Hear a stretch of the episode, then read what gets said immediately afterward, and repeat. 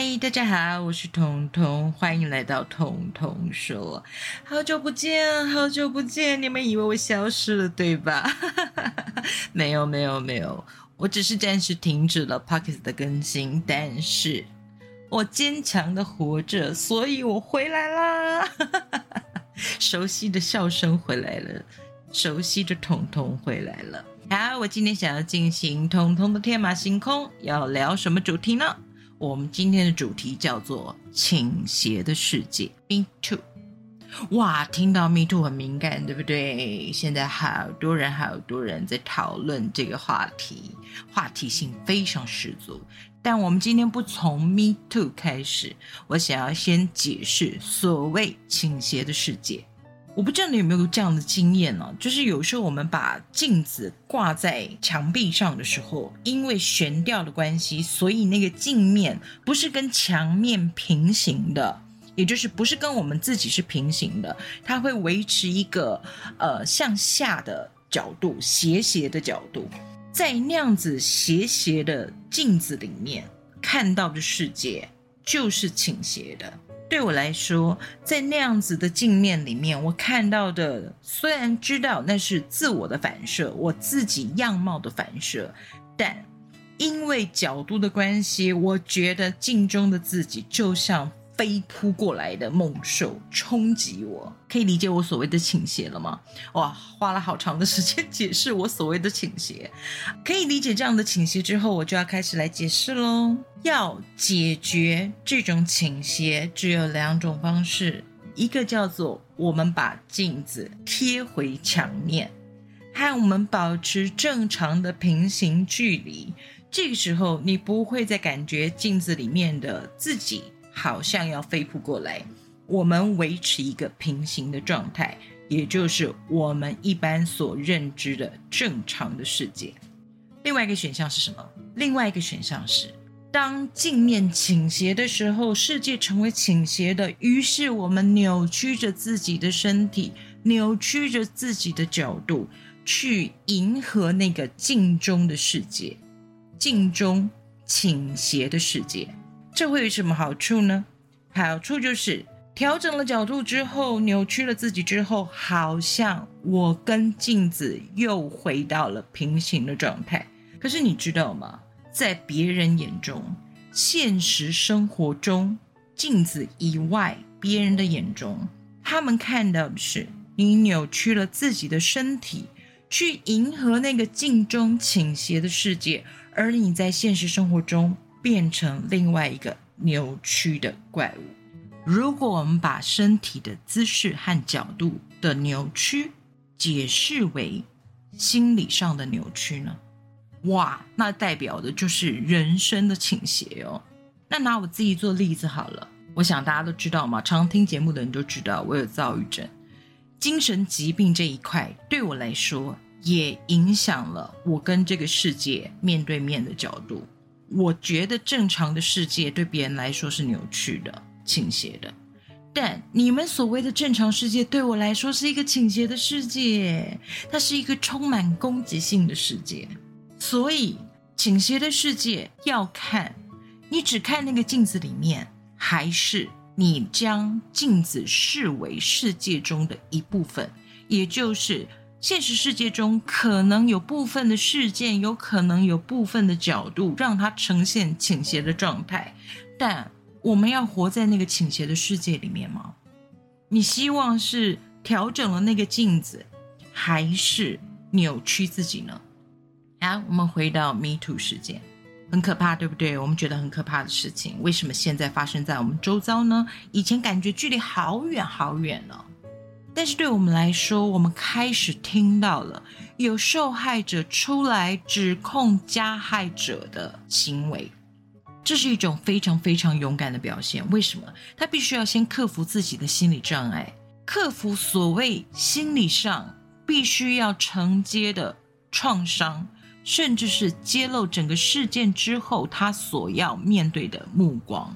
受害者真的勇气可嘉。我来谈谈我对 Me Too 事件的看法。好了，应该这么说：加害者用什么方式合理化自己的行为呢？他用爱情、相爱，我很爱你，所以我忍不住；我很爱你，所以我控制不了；我很爱你，所以用暴力的方式，用你无法想象的方式来威胁你就范。它包装的是爱情，是一层裹了蜜糖的美丽毒药。他用爱情来包装他的行为，他用爱情来合理化他的行为。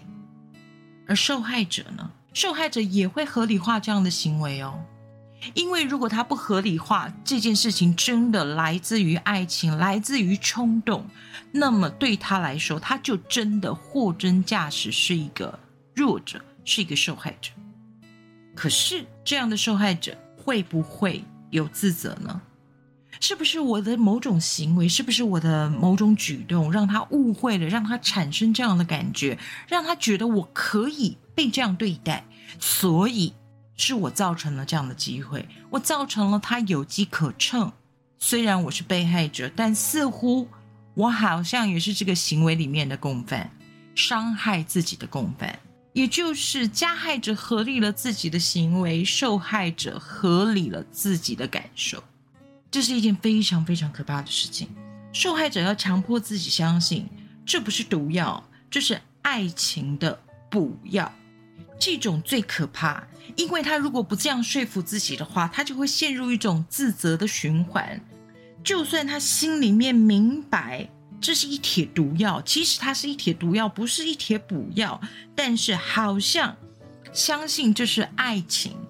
就会成为唯一能够说服自己继续服用这个由爱情包装的毒药，但事实上是你加害于我呀，是吧？我明明是受害者，为什么我还要替你合理化你的行为呢？为什么我要相信你所给我的理由呢？你说因为爱我，你说因为你控制不了那些冲动，但事实上你真正做到的是什么？你做到的是伤害我。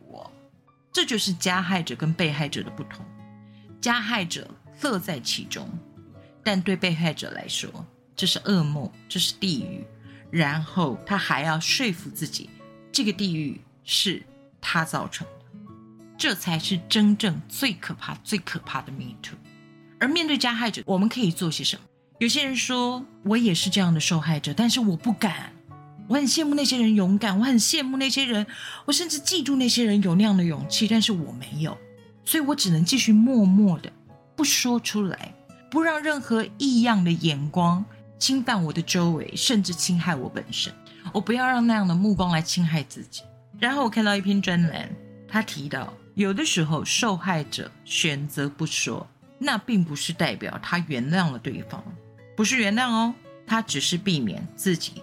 再次受到伤害，他可能用自己的方式去度过那样难熬的时间，他可能用自己的方式去消化那样的情绪，但他不想再被加害者绑架了，他不想再被那个过去的事件绑架。你可能觉得他很鸵鸟心态，对不对？我必须要告诉你，就算是鸵鸟心态，那是他的选择。很多时候，受害者要承接的眼光，受害者要承接的指责。远远超于加害者，他们本身受伤了，还要再被异样的看待。这些伤害，这些后面加诸于他的伤害，才是真正影响他人生发展。如果是这样的角度的话，你还会希望受害者每一个人都站出来吗？哦，我的希望是所有的受害者都能够好好的过自己的人生。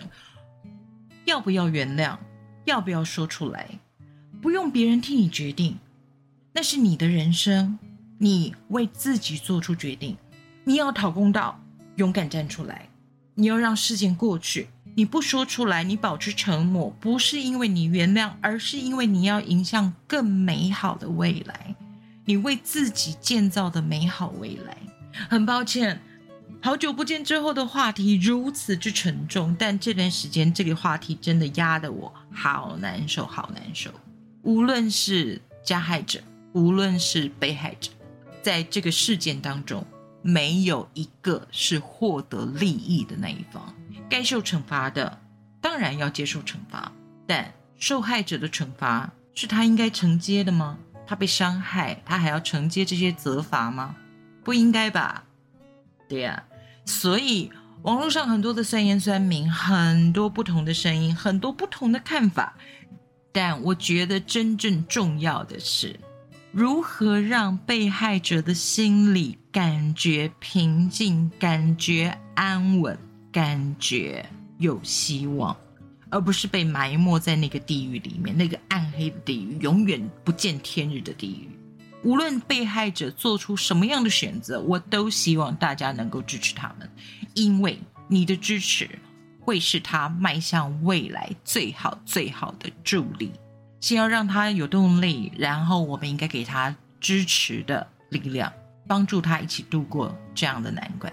好，我们今天讲的是倾斜的世界。我不知道大家的看法，但是对我来说，倾斜的世界不仅仅只有 Me Too 事件，在人生中倾斜的位置很多，倾斜的过程很多。倾斜的角度很多，你是要去迎合那个倾斜的世界，还是扶正那个倾斜的镜子呢？希望你能为自己做出最好的选择，最好的决定。我会努力，继续努力，维持更新的速度。但如果我没有更新的话，你们可不可以回头去听听？当你们需要力量的时候。回头去听听以前我说过的话呢。有人说我的声音很能哄睡哦，说听我的声音像催眠。如果它能够取代安眠药，如果它真的能让你沉浸在甜甜的睡梦之中，那么好吧，我愿意催眠你们，我愿意继续用这样的生命催眠你们。今天的天马行空就到这里了，希望每一个人都能为自己做出。最好最好的选择。彤彤说：“我们下次再见喽，大家都要好好的，知道吗？”